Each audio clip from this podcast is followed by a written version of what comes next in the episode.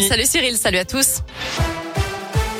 La une, les réactions au bouclier tarifaire annoncé hier par Jean Castex. Vous le savez, les prix du gaz ont augmenté de 12,6% aujourd'hui, mais ensuite ils seront gelés pendant plusieurs mois. Une décision qui fait grincer les dents, Valentin Chenard. Oui, d'abord du côté des fournisseurs alternatifs d'énergie. Ils menacent le gouvernement d'un contentieux. Leurs prix sont indexés sur les tarifs réglementés. Ils ne pourront donc pas répercuter la hausse des prix mondiaux sur leurs clients. Ils auraient préféré une baisse des taxes. Du côté de l'opposition, ensuite, les républicains dénoncent une mesure électoraliste puisque la répercussion de cette hausse des prix mondiaux du gaz aura lieu au printemps après l'élection présidentielle. Arnaud Montebourg, candidat à l'Elysée, appelle lui à une baisse de la fiscalité avec un taux de TVA abaissé à 5,5%. Enfin, l'écologiste Mathieu Orphelin exhortait à aller plus loin en élargissant le chèque énergie à 15 millions de foyers les années où les prix des énergies sont élevés et à accélérer les dispositifs soutenant la rénovation énergétique des logements et le changement de véhicules. Merci Valentin.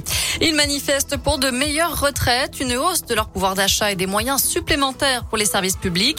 Les retraités sont dans la rue aujourd'hui. Un rassemblement a lieu en ce moment à Lyon. Il y en avait d'autres ce matin à Bourg-en-Bresse, Saint-Etienne ou encore au Puy-en-Velay.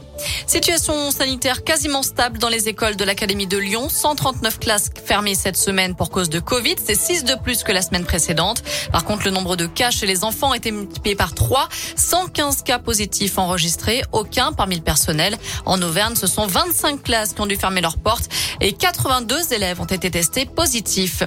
Un peu moins d'un an après la mort tragique de la jeune Victorine dans le Nord-Isère à Villefontaine, son meurtrier présumé a tenté de mettre fin à ses jours le 19 septembre dernier. Il est incarcéré en Savoie. Selon Dauphiné Libéré, le jeune homme de 26 ans a tenté de se pendre dans sa cellule après l'annulation à la dernière minute d'un parloir avec l'un de ses frères.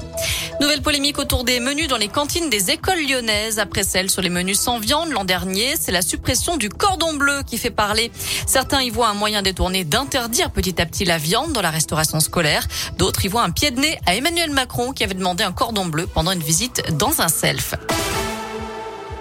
Un mot de foot, J-2 avant le derby Saint-Élion à Geoffroy Guichard. C'est dimanche, 32 000 billets ont déjà été vendus, 35 000 spectateurs sont attendus. Je rappelle que le déplacement des supporters lyonnais à Saint-Etienne a été interdit pour éviter tout débordement. En basket, Saint-Chamond affronte Boulazac à 20h, troisième match de Leaders Cup de Pro B. De son côté, Lasvel reprend la compétition ce soir. Les Villeurbanais reçoivent Kaunas en Euroleague. Enfin, avis aux amateurs de course à pied, c'est demain qu'aura lieu le Grand Trail de Saint-Jacques en Haute-Loire pour son dixième anniversaire. Le premier départ sera donné la nuit prochaine à 1h du matin à Saugues pour le 115 km, arrivé au pied des marches de la cathédrale du Puy. Voilà pour les infos. Côté météo, cet après-midi, on profite de très belles éclaircies. Même chose demain. Par contre, dimanche, c'est le retour de la pluie. Merci.